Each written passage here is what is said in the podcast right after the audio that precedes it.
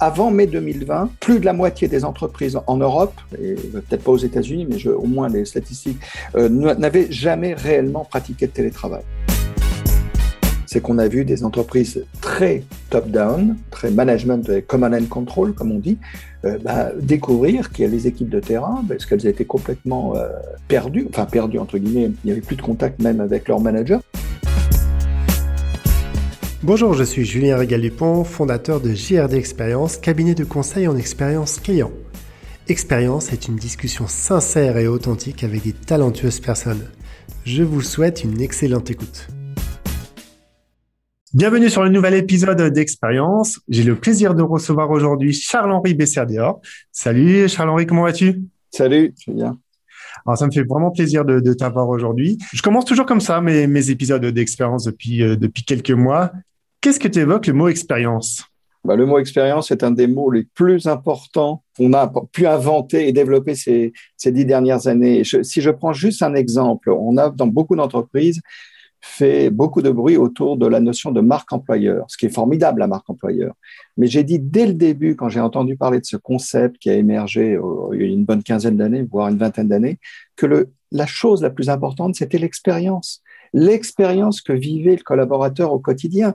Euh, ça ne sert à rien de faire de la de l'annonce si nous n'avons pas une expérience qui est positive. La première expérience qu'on a qu'on est dans une entreprise, c'est évidemment au moment du recrutement, c'est le premier contact avec l'entreprise. Donc le mot expérience, il est il est euh, crucial et j'adore un des livres qui a été publié par Diateno, un petit éditeur euh, qui, que je trouve absolument formidable parce que ces livres sont toujours des livres disruptifs. Hein. il y a peu d'ouvrages, mais il y en a un que je trouve formidable sur l'expérience, dont le titre est L'expérience, le nouveau moteur de l'entreprise. Et c'est évidemment un des spécialistes du design thinking, mais qui en faisait il y a déjà 20 ans. Donc, c'est pas quelque chose de très moderne pour lui. Cette notion de design thinking a été pour, je dirais, est devenu, a été vulgarisé ces dernières années et l'enjeu le, de l'expérience dans le design thinking est absolument crucial puisqu'on fait, on, on part de l'expérience du client pour essayer d'imaginer des solutions très innovantes. Et sur le, tu parlais de la, marque employeur, donc euh, il y a 15 années, c'était en France ou c'était euh, quand tu, tu voyageais euh, à bah, l'international non, non, vraiment non, non, non, il y a notamment de mémoire, c'était Didier Pitlet qui l'avait qu'il avait un peu inventé. et moi, je situe ça au début des années 2000, si tu veux. Mais la, la, la, vraie question, je suis pas contre l'idée de marque employeur, bien sûr, parce qu'il faut savoir se vendre, il faut savoir donner une belle image de son entreprise. Mais le vrai enjeu, c'est que l'expérience du collaborateur, c'est au quotidien. Et ce n'est pas à une fonction RH qui est normalement euh, la, maîtresse de la marque employeur, qui est un peu la chef d'orchestre de la marque employeur, c'est bien le manager au quotidien qui fait vivre l'expérience. C'est d'où la, d'où pour moi l'importance vitale de l'expérience collaborateur. Et de même, et je fais le parallèle parce qu'il y a un concept que je ne connaissais pas il y a une dizaine d'années, mais qui avait été mis en lumière par le, par le dirigeant indien Vinit Nayar, que je connais très bien, puisque j'ai fait 15 événements. Je suis, le, à mon avis, le français que, que, que Vinit Nayar connaît le mieux. Son livre, c'est extraordinaire. C'est une histoire d'expérience. Son livre qui a fait qui a été un succès mondial en 2010 et qui a été publié encore une fois par Diateno, c'est là où j'ai connu ce petit éditeur. Eh bien, employé d'abord, client ensuite, employees first, Customer Second, c'est une histoire d'expérience. Il faut que l'expérience des collaborateurs soit très positive, pour faire vivre au client une expérience positive. Quand il dit employé d'abord, client ensuite, c'est pas pour dire que le client est secondaire, mais c'est qu'il est tellement important qu'on fait d'abord le vivre une expérience. Et il y a eu ce concept qui est devenu euh, assez fort, même dans le monde bancaire. Je pense à des discours que j'ai entendus il y a quelques années dans le monde bancaire, du DGRH d'ailleurs à l'époque de la Société Générale, et qui parlait de symétrie des attentions. Et pour moi, la symétrie des attentions, Vinit Nayar, sans avoir utilisé le terme, c'est la description de ce qu'il fait dans Employé d'abord, client ensuite. C'est super intéressant et juste pour on pourra échanger avec grand plaisir sur sur ce sujet. Mais pour te présenter à nos auditrices, à nos auditeurs, donc qui est Charles Henry Moi, je connais HEC, je connais un grand professeur en management des ressources humaines, mais j'ai envie que tu te présentes à. Bah, écoute, euh, écoute, d'abord, mon nom s'appelle euh, s'appelle plutôt Charles Henry Besser des Ors. on, fait la liaison. mais peu de gens le. Alors euh, oui, j'ai une carrière essentiellement académique hein, puisque j'ai deux doctorats, un français et un nord-américain, donc euh, à, UCLA, UCLA, euh, Los Angeles, et j'avais été à l'époque embauché dans les années 80 par l'ESSEC. J'étais un jeune professeur à l'ESSEC, un hein, professeur assistant, et après j'étais devenu professeur, ce qu'on appelait adjoint. D'accord. Ensuite, euh, j'ai fait effectivement, euh, j'ai pris une décision personnelle qui, qui était de rejoindre une proposition. On m'avait fait une proposition euh, fin 89. En 89, le groupe HSC m'avait fait une proposition et je suis passé à Jouy en Josas, ce qui a été effectivement, on va dire, intéressant, moyennement vécu par les SEC. Bon. Et j'ai porté la, la, flamme RH, comme tu le dis, pendant près de 30 ans euh, à HSC. Et Dieu sait que c'est pas facile parce que que ça soit HSC ou les, ou les autres grandes écoles, l'élément RH, si tu veux, dans les, les cours RH sont pas faciles à faire et, euh, et même la, la, la matière elle-même n'est pas facile à enseigner dans des contextes.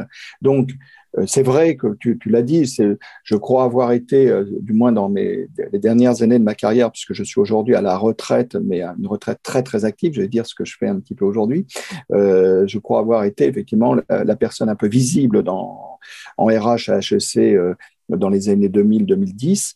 Et euh, notamment, j'avais euh, à HEC entre 2000 et 2015, j'avais créé un programme exécutif qui, qui était assez connu, qui était un master exécutif en, en gestion stratégique des ressources humaines. Parce qu'une caractéristique qui, de l'image que j'ai dans le monde RH, c'est que j'ai été le premier à parler de ressources humaines stratégiques, de la dimension stratégique des ressources humaines en 1988. Tu vois, donc euh, c'est pas très récent. Hein. Et euh, par ailleurs, donc après, il y a eu, il y a eu d'autres, d'autres expériences. J'ai pendant euh, pendant près de trois ans, j'ai pris euh, ce qu'on appelle un leave of absence, c'est-à-dire une disponibilité en bon français, et j'ai été diriger une école de commerce d'ailleurs que qu'avait dirigé mon ami, grand ami et grand prof aussi de RH célèbre, Jean-Marie Peretti. Hein. Oui, Jean-Marie avait dirigé Marseille. Voilà, Jean-Marie avait dirigé Marseille, et j'ai j'ai été diriger l'école supérieure à l'époque. On, on appelait ça l'école supérieure de commerce Marseille-Provence, qui est devenu Euromed et qui aujourd'hui est Kedge. Donc pendant trois, un peu moins de trois ans, je suis revenu à HEC comme professeur et puis j'ai eu beaucoup d'activités. J'ai lancé ce programme exécutif que j'ai fait beaucoup beaucoup d'animations de programmes exécutifs. Donc comme tous mes collègues, je dirais. Hein, euh, tu as interrogé il y a quelques mois Fabien de Gezer, qui a été, on va dire, un étudiant euh, que j'ai un peu coaché à l'époque euh, lors de son doctorat et je l'ai même emmené Fabien en, au bout du monde dans un programme exécutif avec Schneider Electric. Développé. Et, donc, j'animais ce programme pendant quatre jours et, Fabien était un, étudiant doctoral qui m'aidait à faire la première journée. Voilà, avec un autre étudiant, tu vois. Donc, euh, c'est pour ça que j'ai une grande amitié avec Fabien depuis, euh, depuis euh, plus de 25 ans, on va dire. Voilà. et puis, alors, de, plus récemment, c'est pour faire court, effectivement, j'ai pris, une, je suis à la retraite d'HEC depuis 2017, mais un prof à la retraite, j'ai le titre donc de professeur émérite, mais un prof à la retraite ne s'arrête pas. Hein. Et heureusement, heureusement, parce que c'est les... il faut continuer. Hein. Et pour dire, pour dire les choses clairement, Fabien, je me souviens, a évoqué le livre qu'on a coécrit ensemble en 2020 sur le management par la confiance. Eh bien, rien que dans 2020, euh, mon nom a été sur quatre couvertures de livres. Hein, alors, certains livres, c'était plutôt de la coordination. Il y en a notamment un sur les ressources humaines et, l'intelligence artificielle chez Luno. Deux autres sur euh, directement liés à la pandémie avec David Autissier, et qui est un, professeur euh, euh, associé, on va dire, à, l'ESSEC, et surtout Jean-Marie Peretti, mon ami. Donc, on, et là, on, a sorti un troisième livre le 15 avril sur les organisations hybrides. Et ces livres sont, ces petits livres sont intéressants parce que ce sont des histoires d'entreprise sur les, événements qui sont passés pendant le premier confinement, ensuite après le, le, quand on a cru qu'on sortait de la crise, rappelle-toi en mai l'année dernière, on se disait ça y est, on n'aura plus euh, bon. Et puis euh, euh, on a fait ce troisième livre qui est la, troisième version, vision de ce qu'est cette crise, c'est-à-dire le développement d'une réflexion sur le travail hybride. Et on a à peu près une dizaine de cas d'entreprise. Donc, dans chacun de ces bouquins, j'ai écrit euh, un chapitre, soit de conclusion, soit une forme de synthèse, etc. Et voilà.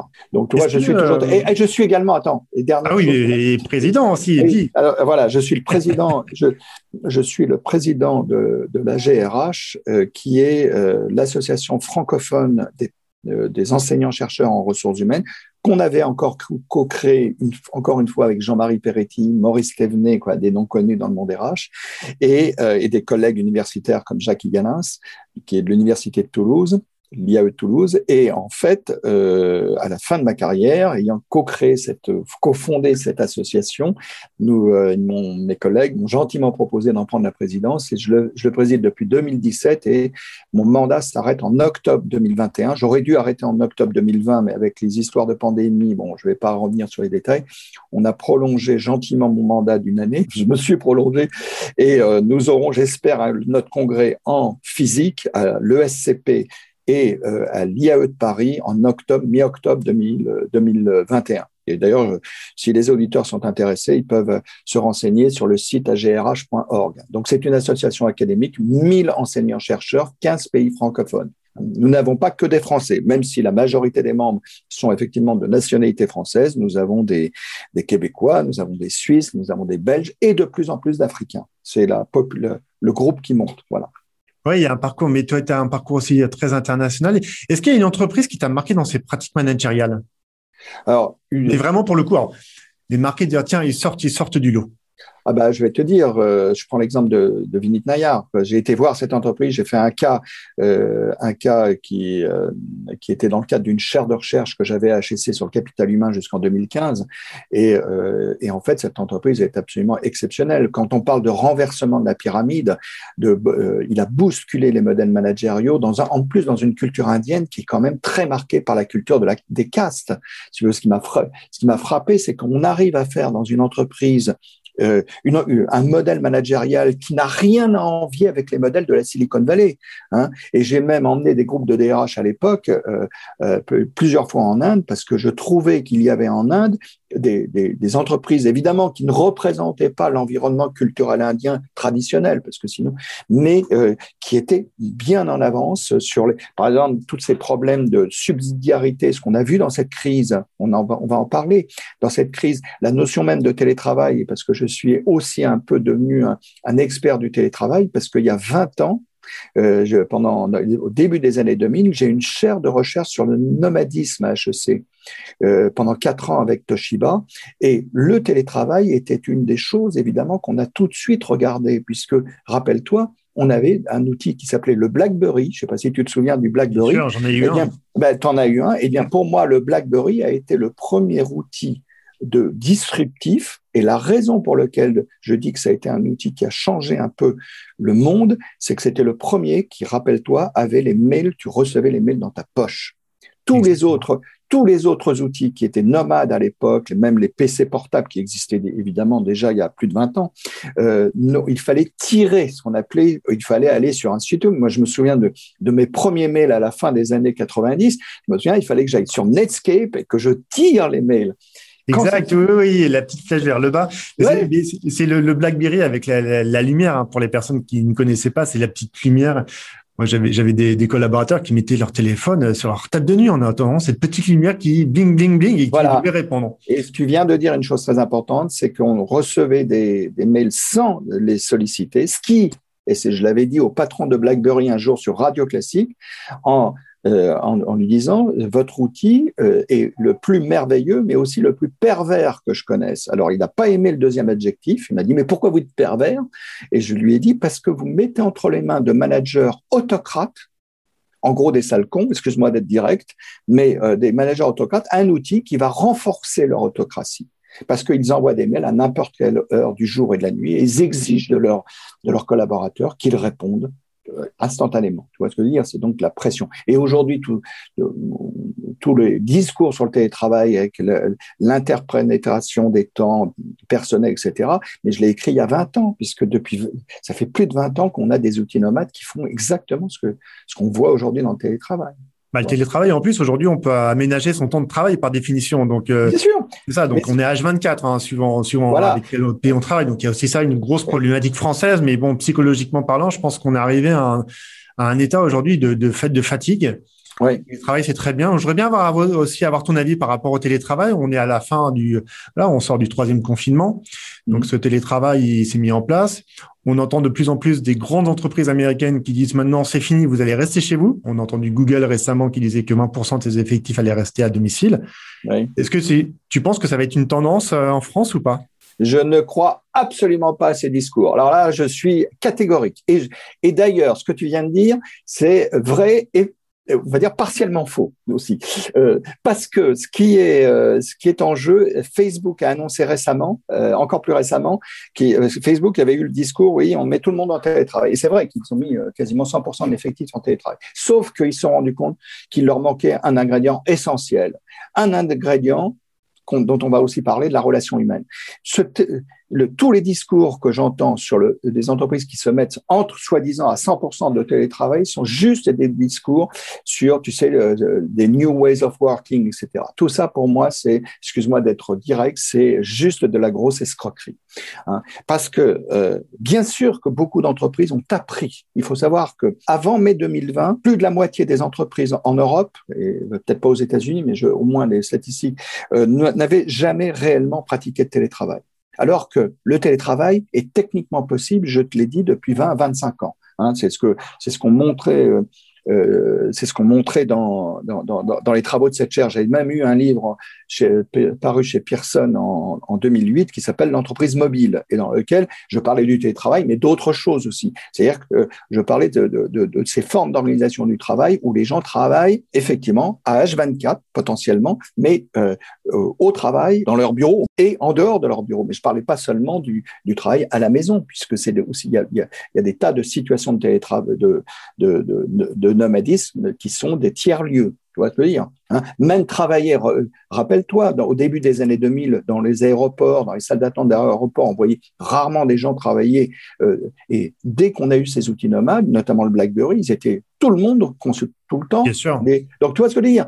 C'est-à-dire que le déplacement du travail s'est fait dans des lieux où on, avant on ne travaillait pas, on lisait l'équipe, on lisait, euh, tu vois, parce qu'on avait, on n'était pas connecté. Donc, euh, euh, pour répondre à ta question, je ne crois absolument pas euh, au 100% télétravail, à l'exception de certaines entreprises euh, très euh, dont la culture, mais c'est c'est juste epsilon pour moi. Par contre, à, l'inverse, je ne crois pas non plus, hein, je dirais, à 100% de retour sur dans les bureaux, si tu veux. Hein, dans, un certain nombre d'entreprises, je pense qu'elles ont appris à, être en situation à distance, à avoir des collaborateurs à distance. Et euh, j'ai toujours dit dès le début de cette crise que quand on voyait ce qui pouvait se passer, notamment des pratiques managériales qui, qui ont été quand même bouleversées, hein, parce que le, euh, il faut savoir qu'avant le télétravail, la plupart des managers manageaient par le par le contrôle, on va dire, Exactement. et, hein, et manageaient par le visuel. Il fallait, il fallait, il fallait, il fallait les, les savoir si tu étais là ou pas. Voilà, les horaires de travail, etc. Donc ça, ça a fait des bouleversements. Ça, je suis complètement d'accord avec toi.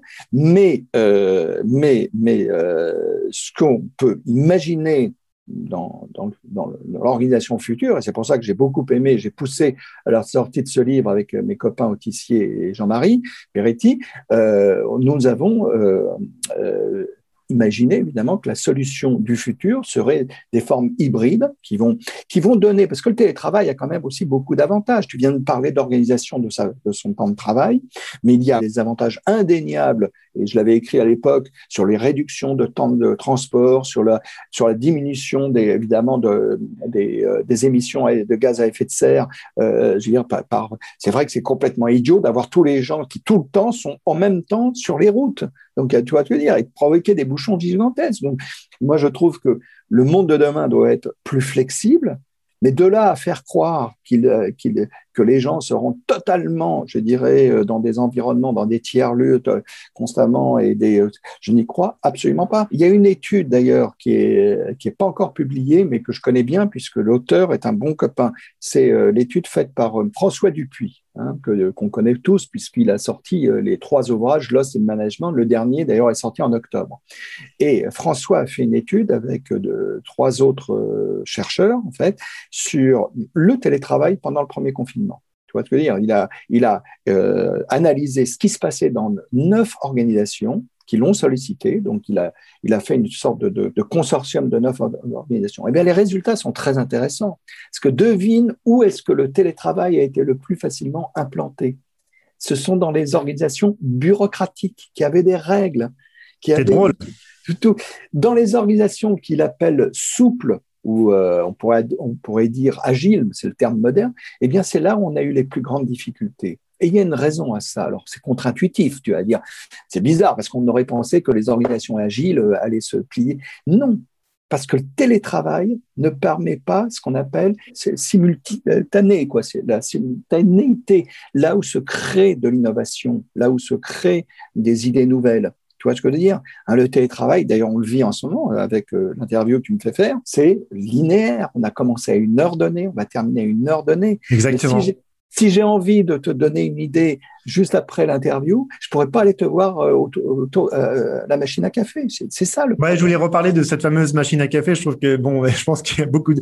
Bien sûr, moi, je suis aussi pour le, le fait que les personnes reviennent sur le sur leur espace de travail parce que c'est un lieu convivial et puis tu tu, tu as passé quand même pas mal pas mal de temps. Donc à un moment donné, puis cette fameuse machine à café que je voyais certaines grosses entreprises mettre une machine à café virtuelle. Bon, je trouve qu'à un moment donné. Euh, pour les anciennes générations, on va dire, il y a, ils ont besoin de ce lien, tu vois. C'est un minimum. Euh, Julien, on a tous fait, je l'ai fait avec ma propre famille pendant le premier confinement, le plus dur. On a tous fait des apéros Zoom. Je veux dire, on a tous fait des, des cafés virtuels.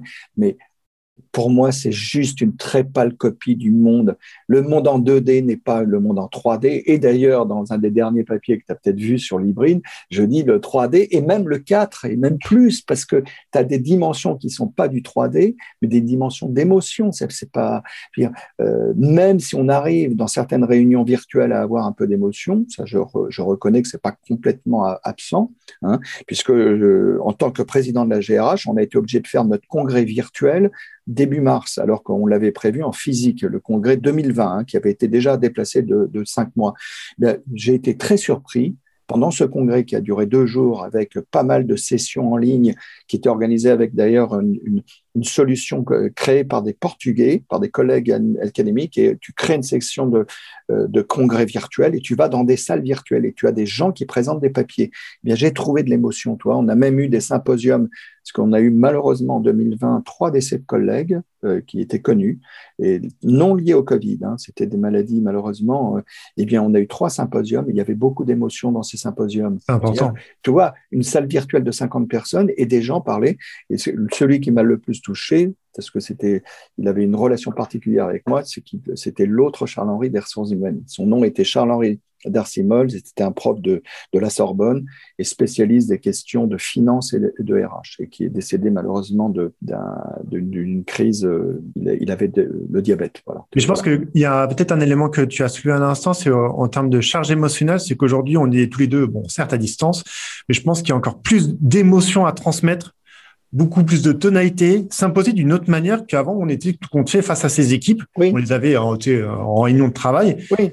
Mais non, maintenant, quand tu as euh, tes 30 gars, tes 30 nanas euh, face, à, face à un Zoom, bon, il faut quand même en donner, tu vois. Il faut pas rester un petit peu stoïque. Oui, je, suis complètement d'accord avec toi. J'ai même fait l'expérience plusieurs fois de séminaires que j'ai animés pour HSC, notamment avec des DRH africains à distance. Donc eux, ils étaient dans quatre ou cinq villes africaines, donc principalement Dakar, euh, euh Abidjan, etc. Ben, il a fallu que je tu vois, pendant, pendant six jours. moi, j'ai appris aussi, hein, parce que très honnêtement, autant je sais que je suis à, peu près capable de faire un, un webinaire d'une heure, euh, mais faire des journées de huit heures, euh, euh bon, coupées par des pauses, euh, évidemment des pauses, et, euh, bah, c'est quand même compliqué. Donc, tu as, tu as raison, il a fallu que je trouve des artifices pour recréer un peu d'émotion virtuelle. Et finalement, ça s'est bien passé. J'étais moi-même surpris hein, du résultat. J'étais crevé à la fin de la journée. C'est beaucoup plus normal. fatigant, hein, parce que j'avais à peu près, comme tu dis, une trentaine de et puis j'avais des petits écrans, je voyais les gens, euh, tu vois, euh, et pour les interpeller, parce qu'il fallait en plus que je, vois qui était, euh, toi, réellement. Donc, tu as raison, c'est plus exigeant, notamment pour les managers, c'est clair. Mais il y a un autre aspect hein, sur le télétravail qui est très important, et je l'avais dit d'ailleurs un peu dans l'interview que tu as, de, je t'avais envoyé des échos d'octobre, du 22 octobre, je crois, 2020, euh, quand la journaliste qui m'avait interrogé a intitulé l'interview euh, Sans refonte du management, ce n'est pas du télétravail, c'est du travail, c'est du contrôle à distance. elle avait bien résumé ce que, ce que j'ai voulu dire. Parce que, tu veux, la, question du télétravail, c'est comme je l'ai dit tout à l'heure, le management traditionnel, c'était essentiellement du management par le visuel, par le contrôle, la présence, etc. Dès que tu as des gens à distance, hein, réellement à distance, eh ben, euh, euh, les, les, leviers sur lesquels tu utilisais, entre guillemets, pour les, pour les faire bosser euh, étaient, bah, sont complètement absents. Donc il va falloir trouver d'autres modalités. Et toute l'hypothèse que, mais qui me paraissait tellement évidente, parce que il n'y a rien de nouveau sous le soleil, c'est que tu ne peux pas faire travailler une équipe, donner effectivement, comme tu dis, envie, etc., sans avoir un minimum de posture qui est une posture certainement différente, une posture plus de coach. Alors c'est vrai que ça va paraître un peu un peu banal, mais certainement pas un, manager top-down. Et puis effectivement, et je reviens sur ce que le, petit livre qu'on a fait avec Fabien euh, de Gezer, c'est le management par la confiance. Je veux dire, je ne vois pas. Je veux dire, c'est puisque tu as pas d'autre moyen que de que d'avoir des gens qui sont quelque part qui ont qui sont engagés en quelque sorte dans l'équipe, il va falloir développer des, moyens. Et ce que j'ai trouvé formidable avec cette crise, c'est qu'on a vu des entreprises très top-down, très, management, command and control, comme on dit, euh, bah, découvrir qu'il y a les équipes de terrain, parce qu'elles étaient complètement euh, perdues, enfin perdues entre guillemets, il n'y avait plus de contact même avec leur manager, et avaient été capables de faire des choses incroyables parce qu'il fallait bien continuer à, servir les clients, il fallait bien continuer le business quand même continuer hein, pour et donc euh, c'est la découverte de la subsidiarité, c'est-à-dire le fait que les décisions elles sont elles se prennent au niveau le plus bas, là où c'est important, alors que dans l'entreprise traditionnelle il faut remonter etc. Il faut demander euh, il faut demander la permission comme on dit Hein, moi, j'aime bien, non, j'aime bien une expression. Je pense que cette crise, elle a développé ce qu'on appelle le corporate hacking. Alors, corporate hacking, ça, c'est un autre livre de, de Diateno. C'est pour ça que j'adore je, ce petit éditeur. Et je te dirai d'ailleurs les deux ouvrages qui vont sortir en juin, auxquels j'ai participé, chez Diateno aussi. Et euh, eh bien, le livre s'appelle le Make Storming. C'est le guide du corporate hacking. Et le corporate hacking. Attends, le corporate hacking, c'est la désobéissance. Mais la désobéissance, mais pas un bon, pour un bon but. Pour, pour le, Exactement. Or, ce qui s'est passé dans la crise, hein, et parce que tous ces gens qui étaient en télétravail n'avaient avaient, euh, pas forcément le contact direct avec leur manager. Leur manager était même perdu. Il faut, faut pas non plus jeter. Non, non mais il faut se mettre aussi à la place du manager qui se retrouve aussi dépourvu de son équipe et qui se retrouve face à un outil tel bien s'il fonctionne. Hein. Donc, ça, bien sûr, mais à un moment donné, il faut penser aussi à tout, à tout l'écosystème. Hein. Rappelle-toi les premières expériences de Zoom que nous avons tous eues, euh, Zoom, Teams, etc. On, on pataugé. Moi-même, j'ai pataugé en tant que président de la GRH parce que on, fait des bureaux virtuels, des bureaux, pardon, des réunions de bureaux. On a découvert la virtualisation des bureaux c'est un le bureau. Et curieusement, j'ai eu beaucoup plus de monde à mes réunions virtuelles qu'aux réunions physiques. donc, donc, euh, je me souviens que la première réunion de bureau qu'on a eue en virtuel fin mars 2020, euh, normalement, j'ai que 17 ou 20 personnes, eh bien, j'avais euh, plus de 30 personnes parce que d'autres, c'était, qui sont ce qu'on appelle sur le bureau élargi, avaient vu cette réunion. C'est dit, ils se dit, on y va. Ouais, et ça a été super. Donc, tu vois, on a recréé effectivement, mais l'avantage de, de cette situation, c'est qu'on se connaissait tous. Toi, on avait déjà vécu des moments, des émotions ensemble. Donc là, le, le, zoom, est utile. Là, je, suis d'accord avec toi. C'est pour ça, encore une fois, que je ne crois pas au, télétravail à 100%. Et n'oublie pas, euh, Julien, que les plus réticents au télétravail, au full télétravail, sont les jeunes. C'est ça qui est intéressant. C'est que les jeunes. On aurait pu penser le contraire. Exactement. nomadisme, flexibilité avec tous les outils, euh, et ils ont envie, ils ont envie de retourner les jeunes veulent avoir des émotions ensemble. Ils veulent prendre une bière. Heureusement que depuis euh, cette semaine, on peut hein, prendre une bière, parce qu'en plus, ils ne pouvaient même pas prendre de, de bière. donc, non, non, mais si tu veux, le télétravail euh, va certainement perdurer. Le télétravail va amener euh, des à mon avis, une évolution des postures managériales pour que ça réussisse, hein, euh, va développer certainement réel, enfin, sans doute, beaucoup plus l'agilité et la flexibilité, parce que les formes de, travail hybride qu'on a évoquées avec, euh, avec et Autissier sont des formes qui ne sont absolument pas rigides. On peut imaginer que dans la même entreprise, selon les départements, selon les contraintes clients, selon toi les contraintes des, on va dire, des parties prenantes, tu aies des formes d'organisation qui soient un peu variées. Euh, mais simplement pour imaginer qu'il y ait quand même une règle minimum de, on va dire, de deux jours euh, de présence. De présence, ouais. Hein, euh, et sans trahir on va dire, il y a une grande école récemment, le DRH d'une grande école qui m'a, qui veut instituer effectivement pérenniser le télétravail qui a été obligatoire bah, pour les contextes qu'on connaît. Et je lui ai dit, et ça va être le sujet qu'on va aborder, je lui ai dit, mais en fait, dans une grande école, le, le vrai produit, c'est la relation humaine c'est la relation d'un prof avec ses, étudiants, c'est la relation du, des, euh, des, ce qu'on appelle les administratifs. Avec les étudiants. Avec les étudiants. Et, je, lui cite, je, lui ai cité l'exemple d'un programme d'exécutive MBA, des programmes d'exécutive MBA, où le truc le plus important, c'est la personne hommes ou femmes d'ailleurs, qui sont des assistants ou assistantes de programme et qui sont tout le temps avec les participants. Donc, tout, faire tout à distance, non, ça peut pas. Je pense pas. Ça peut pas fonctionner. Voilà. Avoir été euh, été euh, collaborateur pour euh, pour le SCP et puis HEC ouais. particulièrement, non, il faut ce lien. C'est. Ben oui, et tu le vois dans les programmes exécutifs. Hein, dire c'est véritablement des programmes où finalement le truc le plus important, c'est ce qui se passe entre les participants dans la salle de cours, avec le prof, avec les, avec les, les personnes qui, qui, sont les assistants de programme. Quoi, donc voilà. Donc c'est pour ça que je, je suis persuadé on va trouver, on va apprendre. Les outils technologiques existent. Hein. Ça fait 25 ans qu'ils existent. Alors, quand on me dit que le télétravail, c'est la nouvelle forme de travail, j'ai tout. Non, non, non. Ça, explosé. J'ai explosé. Faut arrêter. Faut arrêter. Les médias s'en prennent, prennent quelques mois à un moment donné. Faut arrêter. Julien, juste pour terminer sur le télétravail, euh, rappelle-toi ce que j'ai dit. Je crois que je t'ai envoyé aussi un, interview qui a eu pas mal de bruit sur, sur euh, LinkedIn puisque j'ai dépassé les 40 000 vues. Euh, c'est celui de début janvier, là, dans un petit canard d'un cabinet conseil euh, ils ont fait un, interview que j'ai trouvé formidable. Personnellement, j'avais dit un certain nombre de choses, mais je trouve que le gars.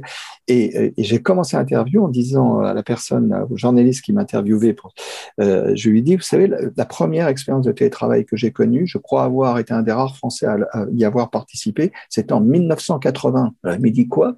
1980, c'était, j'étais assistant de recherche dans une agence, j'étais dans le cadre de mon premier doctorat à Paris qui s'appelait l'agence de l'informatique, l'ADI, et l'ADI était située dans la tour, l'ancienne tour totale de la Défense, la grande tour noire. Et, euh, et on faisait une expérience de télétravail avec Vélizy, des, des télétravailleurs qui étaient avec euh, à Vélizy, et avec un outil à l'époque formidable qui était le Minitel. Des gens étaient déjà en télétravail en 1980. Avec le Minitel. Non, mais c'est ça qui est, qui est, drôle. Quand on me raconte en, en 2020, 2021 que c'est un, une nouvelle façon de travailler, moi je leur dis allez voir ce qui est les premiers travaux de l'agence de l'informatique en 1980. Hein. voilà. Bah, c'est sûr qu'il y, a un arriéré à prendre en compte pour euh, dire au bon moment au bout d'un moment stop. Mais c'est intéressant parce que aujourd'hui, tu as toutes les parties, euh, on pourrait euh, faire un parallèle avec le onboarding, le recrutement, donc qui se fait avec des outils, tout compte fait des outils visio tu fais comment? Tu fais comment en tant que DRH ou RH ou euh, chargé de recrutement pour euh, savoir si je vais recruter euh, Charles Henry ou pas? Tu vois, c'est t'as plus la gestuelle, t'as plus la et puis bah, si les questions-réponses c'est sympa, mais à un moment donné, j'ai envie de te faire vivre, j'ai envie de te faire vivre une expérience je ne crois pas au onboarding full digital. Les entreprises ont été obligées. C'est d'ailleurs, si tu regardes un, papier qui a été publié dans la revue personnelle de mai 2021, où euh, la, secrétaire générale que je connais très bien et la présidente surtout de l'ANDRH, là je parle des professionnels, hein, qui s'appelle Audrey Richard, m'avait demandé de participer à cette à ce, ce euh, numéro, et c'est un numéro sur l'organisation de la fonction RH. Et euh, elle m'a dit, dis-nous un peu ce que tu penses de l'impact de la pandémie sur la gestion internationale des ressources humaines. Je ne sais pas si tu vois, le thème, c'était, et, j'ai simplement écrit, j'ai simplement dit que euh, l'un des euh, aspects positifs de cette crise, ça a été effectivement le développement formidable de tous, ces outils, notamment de onboarding, hein, de recrutement à distance, mais que je veux dire, ça a permis de sauver un certain nombre de situations, d'avoir des gens de talent recrutés aux quatre coins de la planète. Donc c'est aussi l'avantage du, du, recrutement à distance. Mais il arrive un moment où il va, il va falloir être confronté à la réalité parce que c'est ce qui me paraît essentiel dans, dans le onboarding, c'est aussi la, la relation, c'est-à-dire cette espèce de, de, contact que tu as. Euh, enfin, je veux dire, je ne vais pas te faire l'importance des cinq premières minutes, quoi. Hein Mais euh, et ça, ça, ça se vit dans le réel, quoi. Voilà. Oui, puis, euh, puis il y a le côté chaleureux, le côté chaleureux tout compte fait. Euh, C'est grosso modo, euh, tu vois, c'est même la, fameuse poignée de main. Hein. donc, on se pose encore des questions. Va-t-elle toujours euh, exister Oui, hein? Ouais, mais déjà, déjà de se toucher par le coude, c'est. C'est déjà, c'est déjà. Il y, a déjà. il faut dire dans quelques années, mais non, mais ça n'existe. Mais si, on avait trouvé la solution. Le, le coup, non, mais c'est. C'est de continuer, de, de, continuer à remettre l'humain dans l'entreprise et qui vit des expériences malgré que, euh, bon, oui, on est dans une pandémie aujourd'hui, mais c'est tout simplement qui sont encore plus performants. Donc, euh, pareil, il y, a, beaucoup de startups qui euh, utilisent énormément ces outils, ces outils d'onboarding. Mais je trouve que euh, c'est très bien d'avoir une startup avec des personnes qui sont en Europe de l'Est, d'autres aux États-Unis, d'autres, pourquoi pas en Afrique. Mais à un moment donné, il faut, il faut les rassembler. Hein. Il faut se rassembler pour avancer. Hein. Absolument. Absolument. Bah, oui, alors c'est d'où l'importance d'ailleurs de, tu, avais retenu l'idée de parler un peu de relations humaines, je crois. Hein. Et euh, en fait, dans un petit papier là que j'avais sorti en novembre sur, parce que rappelle-toi, en novembre, quand on a eu vraiment le deuxième confinement, après le, le, premier qui a été de loin le plus sérieux, ça on est bien d'accord, ça a été des, des discours du gouvernement euh, disant que les entreprises faisaient pas assez de télétravail, tu te souviens, etc. Et, et, dans le papier, dans le petit papier euh, d'une de mes, euh, parce que j'en ai fait 27 euh, dans le journal Entreprise et Carrière, dans le magazine depuis depuis le 20 mars l'année dernière. 20 mars 2020, j'en suis à 27, tu vois, quasiment une, semaine sur deux, quoi, peu, de choses près, sauf l'été, évidemment. Et euh, cette chronique, c'est là où je pense où tu as eu euh, l'idée de parler de relations humaines. Je dis le télétravail en question, la revanche de la relation humaine, parce que finalement, quand on, observe euh, ce qui s'est passé au, au, niveau du premier confinement, on était un peu obligé, on a découvert, mais le deuxième confinement, il a il a été quand même un peu différemment vécu, et notamment, c'est ce que j'ai dit, par les jeunes générations, parce que celles qui avaient été recrutées, euh, comme tu dis, virtuellement, etc., voulaient, en fait, le, le l'idée du parrain, l'idée du tuteur, etc., ça se passe très mal par Zoom. Je veux dire, il faut arrêter de croire que euh, c'est presque des gestes, c'est-à-dire on va observer d'autres gens euh, et, du, coup, euh, quand j'ai dit l'importance de la relation humaine, c'est que je crois que c'est ce que je, viens de dire sur, les formes hybrides. Je pense que nous sommes un collectif d'hommes et de femmes qui ont besoin de se voir, de se toucher, de se sentir même, hein, et d'avoir des émotions ensemble. Or, euh, très honnêtement, euh, l'écran 2D là que j'ai en face de moi, euh, je, euh, quand je fais un, un webinar, c'est quand même pas terrible en termes. Hein. Donc, cette relation humaine, elle est, elle est très importante. Et tu parlais d'expérience. Moi, je suis persuadé que quand derrière le mot expérience, et d'ailleurs l'expérience, que ce soit l'expérience collaborateur ou l'expérience client, pour moi, c'est exactement la même idée. C'est la notion de relation qui est, qui est fondamentale. Je sais pas si tu vois. Si, si. Hein et euh, cette relation, euh, si tu regardes le monde bancaire aujourd'hui, ce qui me frappe, et pour avoir eu des expériences très récentes de, de négociations dans des agences, je suis sidéré, je vais être un peu cash, par le manque de relations humaines que j'ai vécu et dans deux grandes banques. Hein, Hein, puisque je te l'ai dit à titre privé, je suis en négociation immobilière et j'avais besoin, comme tout, euh, acheteur, de négocier un prêt. Mais ça a été un, cauchemar, au moins dans une des deux. Hein. Quelqu'un qui n'avait aucune relation et qui n'a pas, n'a pas été capable d'empathie. Hein, tu vois, de, et je pense que ce qui est important dans, dans, cette, dans la relation, dans l'expérience qu'on a avec, euh, que ce soit avec des collaborateurs ou, euh, avec euh, des clients, cette, cette relation, elle est, elle est, cruciale.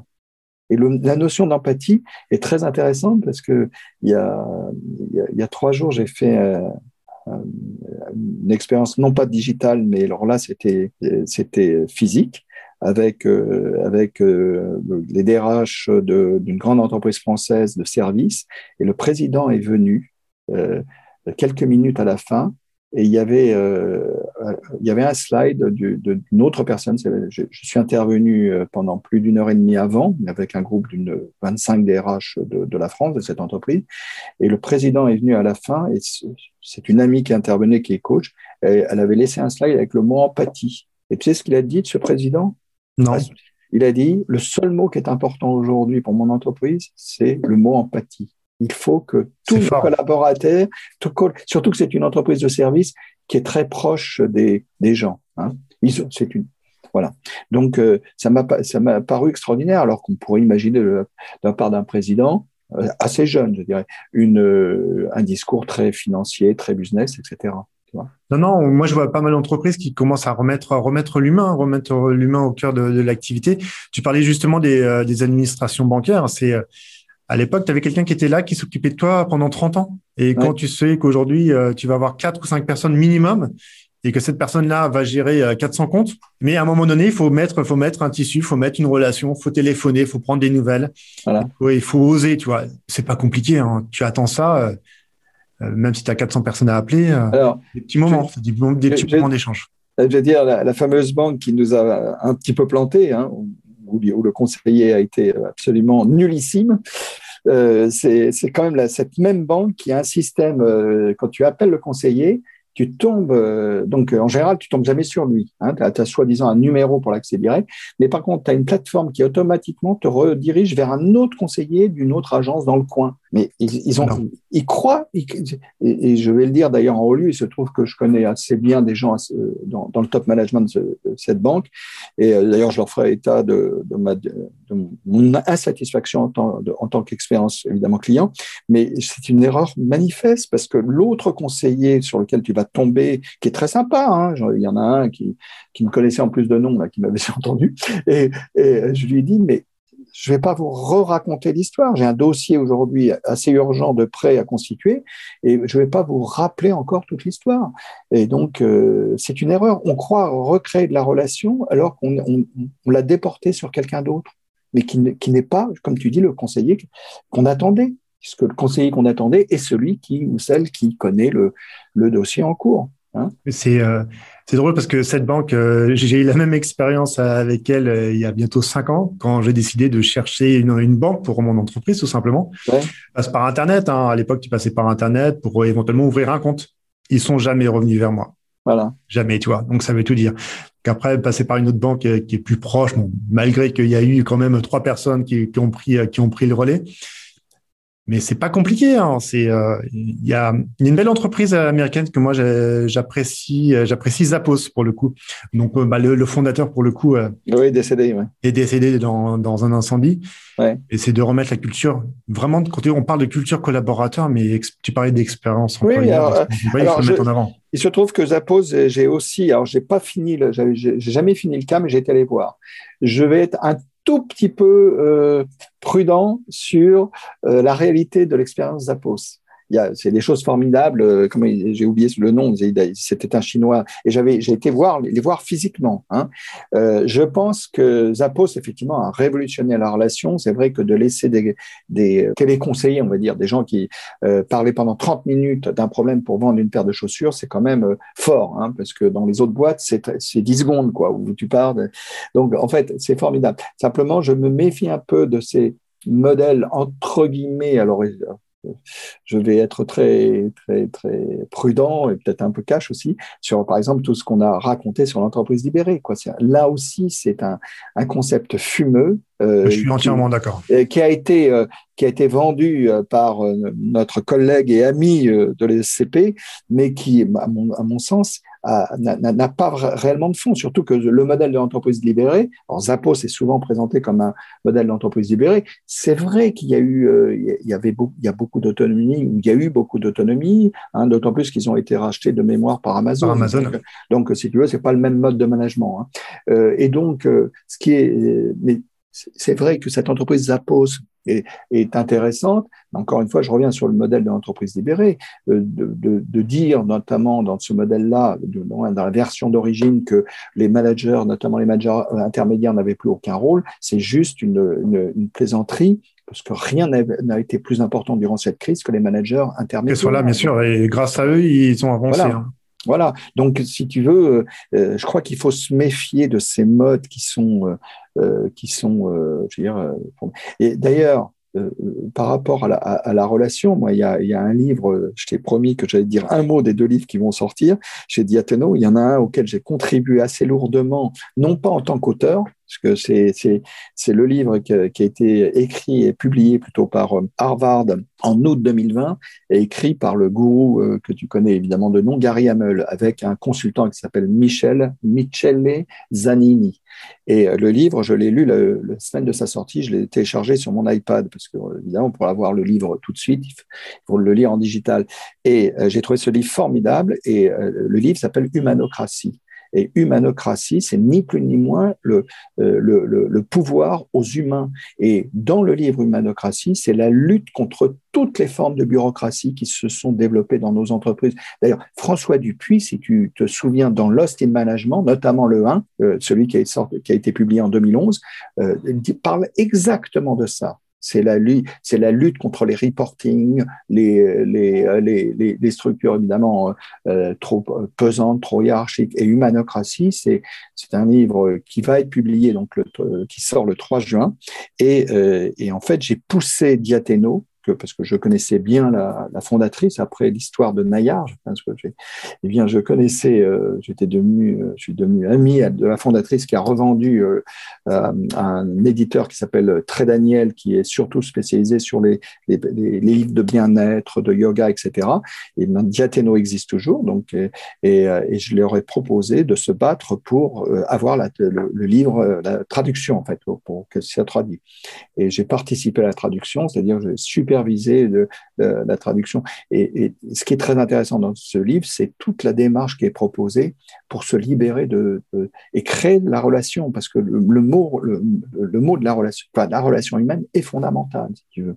Hein. Est-ce que tu sais quel est le plus, euh, est-ce que tu connais ailleurs, H-A-I-E-R je connais, une je connais une entreprise qui s'appelle Ailleurs. Oui, et qui est chinoise qui est chinoise et qui est un des leaders mondiaux du, euh, des, euh, euh des, des, machines à laver, enfin de tout ce qui est congélateur, euh, etc. Quoi, tous les, y compris des conditionneurs. De, eh bien, cette entreprise chinoise a complètement révolutionné son système de management. Ils le décrivent dans, dans Humanocratie. Hein, ça fait l'objet d'un tout un chapitre et aujourd'hui fonctionne. Ils sont plus de 80 000. Ils fonctionnent en 4000 entités. 4000 entités. 4000 entités quasiment indépendantes.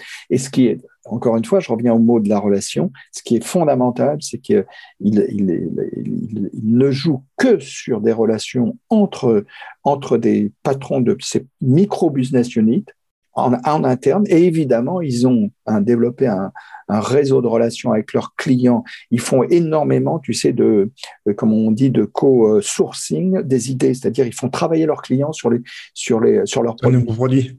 Tu vois ce que je veux dire? C'est du, euh, euh, donc, c'est absolument exceptionnel. D'ailleurs, dans ce même livre, euh, il y a euh, le cas, il y a une entreprise, il y a deux entreprises françaises qui sont citées.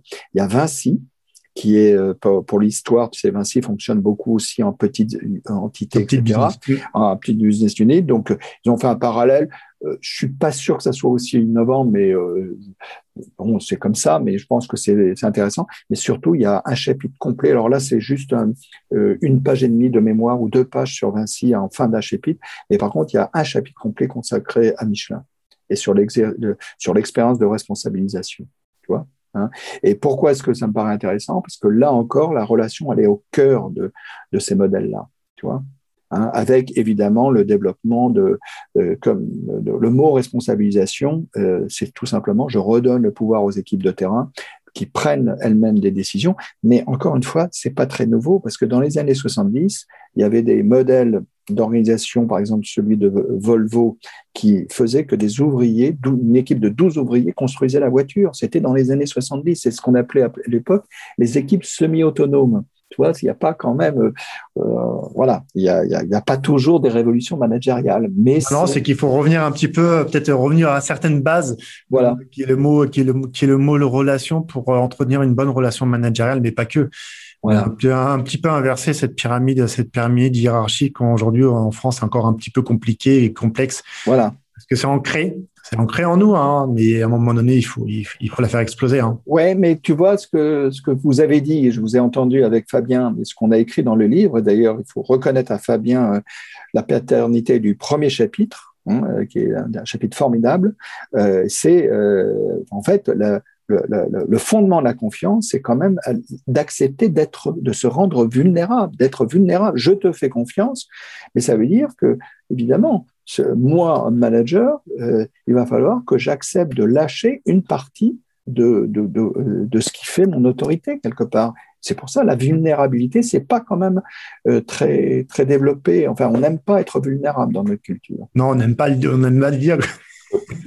Donc c'est pour ça. C'est pour ça le mettre en avant. Voilà. Il faut, faut, il faut. nous sommes humains. Donc à un moment donné. Oui, Non, d'où cette euh, encore une fois euh, une chose. Et toi, euh, une chose qui est très importante par rapport à la relation, c'est que on a dans le livre sur que j'ai coordonné plus qu'écrit dans sur l'intelligence artificielle, sur les ressources humaines l'intelligence artificielle. Je pense que la chose la plus importante avec l'IA, c'est précisément que ce qu'on a, ce qu'on peut faire faire à la machine, ce sont évidemment toutes les tâches un peu répétitives, machin, mais qu'on ne pourra pas, j'espère, à court terme faire, c'est toute la partie relationnelle, la partie émotionnelle.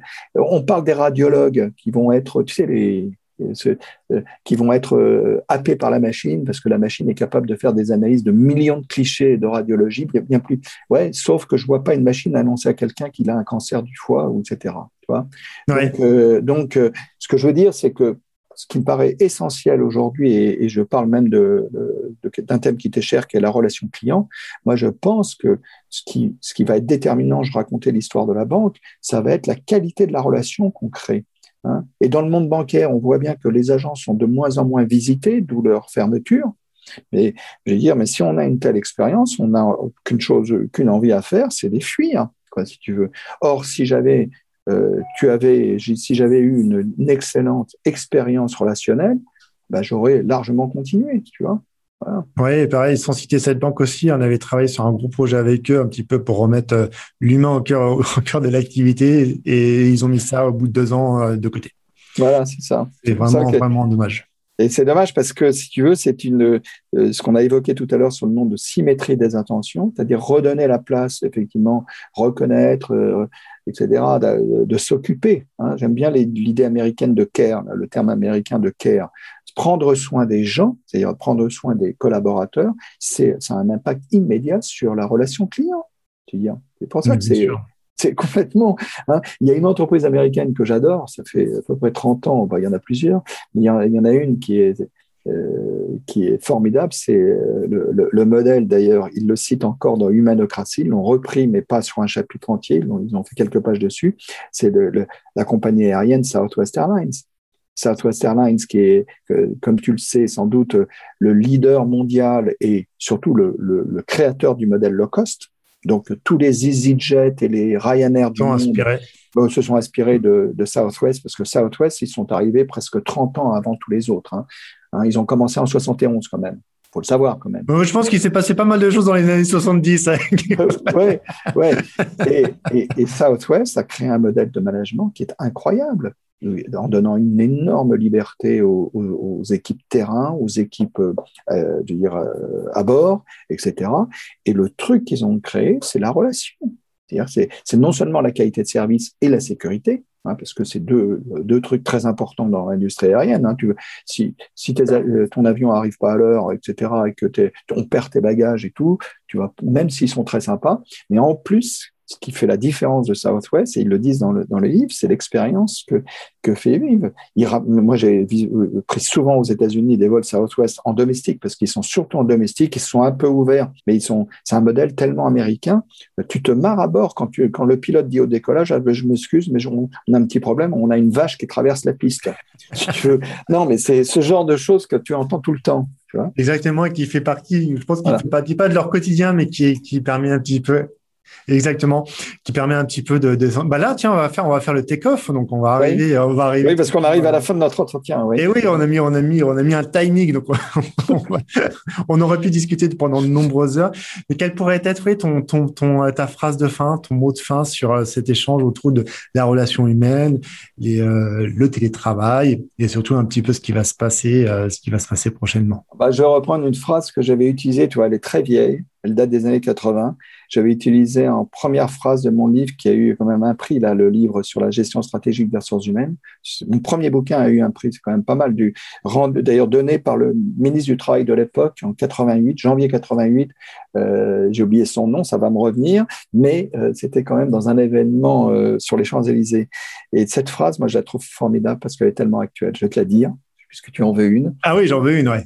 Ce qui différencie une organisation, une entreprise performante d'une autre, c'est son capital humain, hein, ses émotions, son enthousiasme. Tout le reste peut s'apprendre, s'acheter ou se copier. J'adore. Mais ça, ça remplacera jamais la, la copie unique que, que, tu es, que tu as partagé à, à, toutes ces, à toutes les personnes qui nous écoutent. Donc, un grand merci, un grand merci, Charles-Henri. Ça m'a fait plaisir de, de, pouvoir échanger avec toi. Des thématiques qui, qui tiennent à cœur à mon cabinet et à tout l'écosystème euh, autour de moi dont tu fais partie. Donc, euh, un grand merci et euh, partons sur nos futures activités et continuons à donner du cœur et des, des, échanges et dans, dans, dans, notre beau pays qui a quand même à changer dernièrement. Merci beaucoup, Charles-Henri. On espère que le changement perdure. Hein.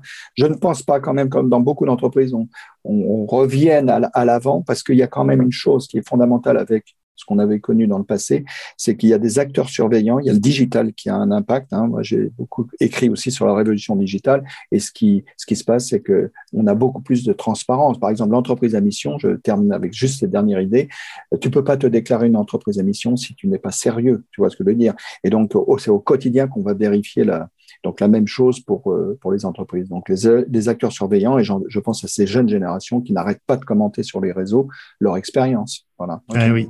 Et ça, c'est important. Donc, euh, nouvelle génération qui étudieront les textes des années 80 quand ils sont sur le marché du travail. Il y a quand même des choses à dire. Donc, à très vite, euh, Charles-Henri. Belle journée et au plaisir d'échanger de nouveau avec toi. Merci. Merci à toutes et à tous de nous avoir écoutés. C'était très enrichissant. Merci beaucoup.